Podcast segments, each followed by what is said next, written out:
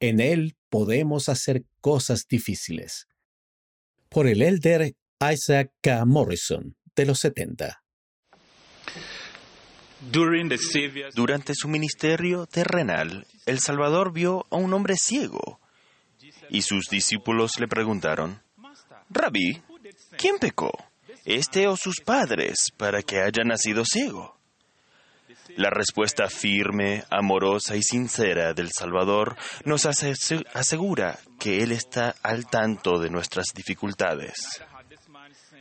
Ni este pecó ni sus padres, sino que fue por las obras de Dios se manifiesten en Él.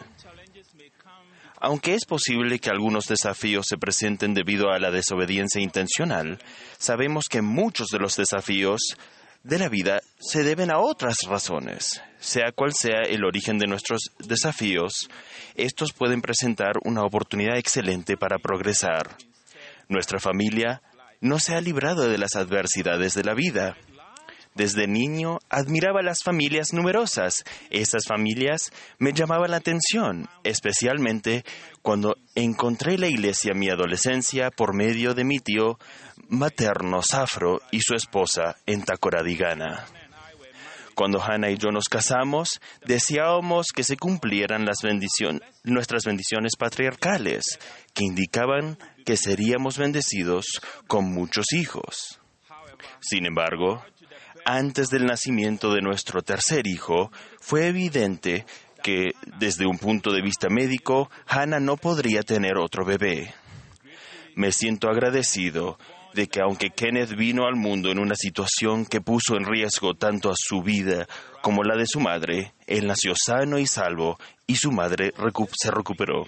Kenneth pudo comenzar a participar plenamente en nuestra vida familiar, lo que incluía asistir a la iglesia, las oraciones familiares diarias, el estudio de las escrituras, la noche de, hogar y las actividades recreativas edificantes.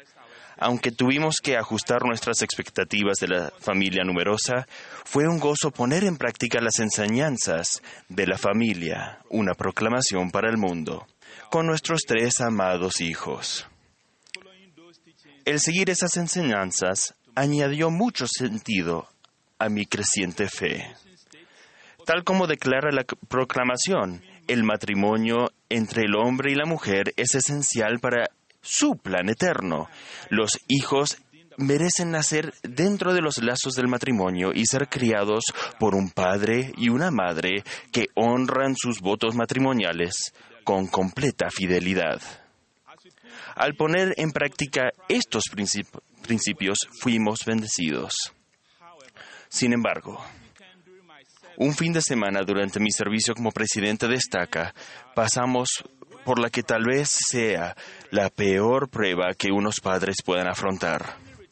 Nuestra familia regresó de una actividad de la iglesia y se reunió para almorzar. Luego nuestros tres hijos salieron a jugar dentro de nuestro complejo residencial. Mi esposa tuvo reiteradas impresiones de que algo podría ir mal y mientras lavábamos los platos me pidió que fuera a ver cómo estaban los niños. Yo sentía que estaban seguros, ya que podíamos escuchar sus voces felices mientras jugaban. Cuando finalmente fuimos a ver a nuestros hijos, para nuestra consternación, encontramos al pequeño Kenneth de 18 meses inerte en un balde de agua, sin que sus hermanos lo hubieran visto. Lo llevamos de inmediato al hospital, pero todos los intentos por reanimarlo resultaron infructuosos.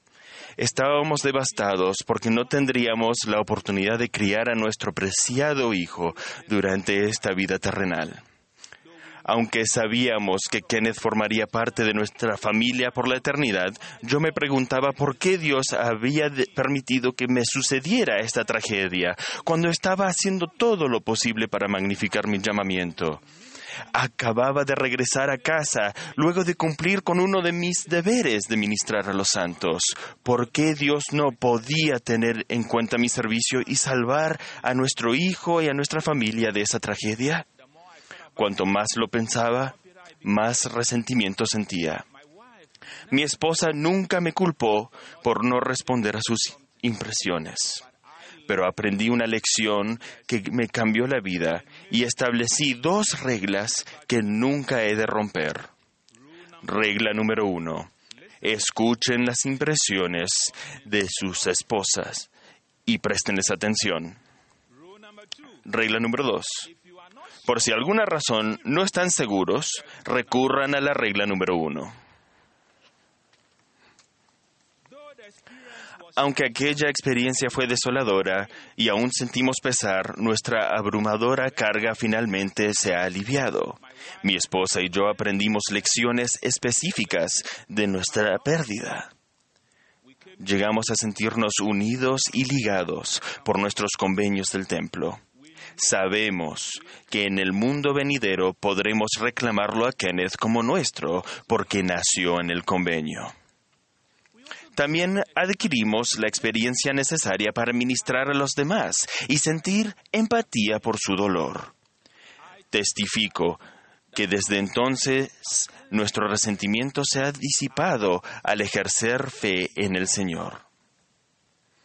Nuestra experiencia continúa siendo difícil, pero con el apóstol Pablo hemos aprendido que todo lo podemos en Cristo, que nos fortalece.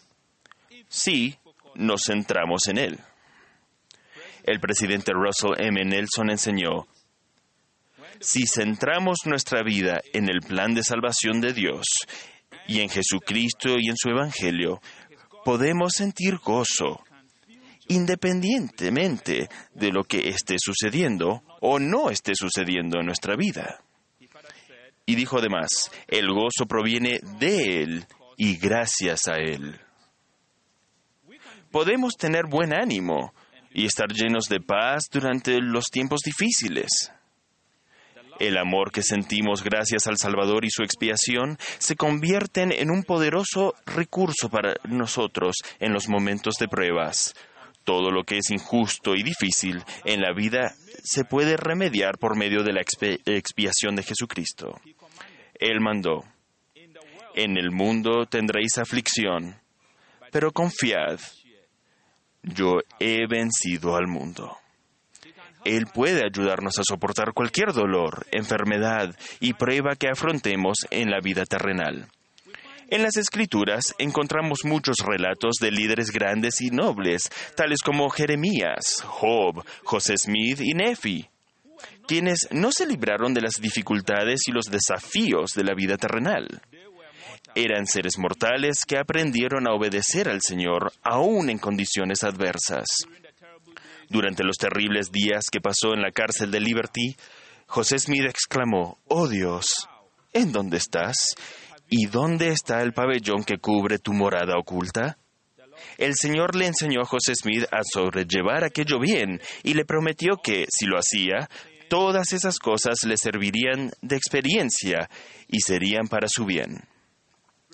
Al reflexionar sobre mis propias experiencias, me doy cuenta de que he aprendido algunas de mis mejores lecciones durante los tiempos más difíciles, tiempos que me sacaron de mi zona de confort.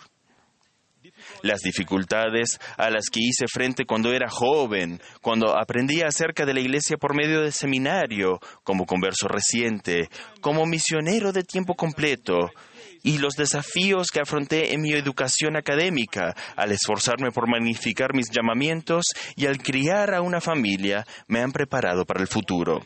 Cuanto más respondo con buen ánimo a las circunstancias difíciles, con fe en el Señor, más progreso en el discipulado. Las cosas difíciles de nuestra vida no deberían sorprendernos una vez que hemos entrado a la senda estrecha y angosta. Jesucristo, por lo que padeció aprendió la obediencia. A medida que lo seguimos, especialmente en nuestros tiempos difíciles, podemos progresar para llegar a ser más semejantes a Él.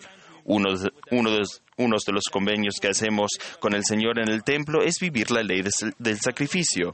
El sacrificio siempre ha formado parte del Evangelio de Jesucristo. Es un recordatorio del gran sacrificio expiatorio de Jesucristo por todos los que han vivido o vivirán sobre la tierra. Sé que el Señor siempre compensa nuestros deseos justos. ¿Recuerdan los muchos hijos que se me prometieron en la bendición patriarcal? Esa bendición se está cumpliendo.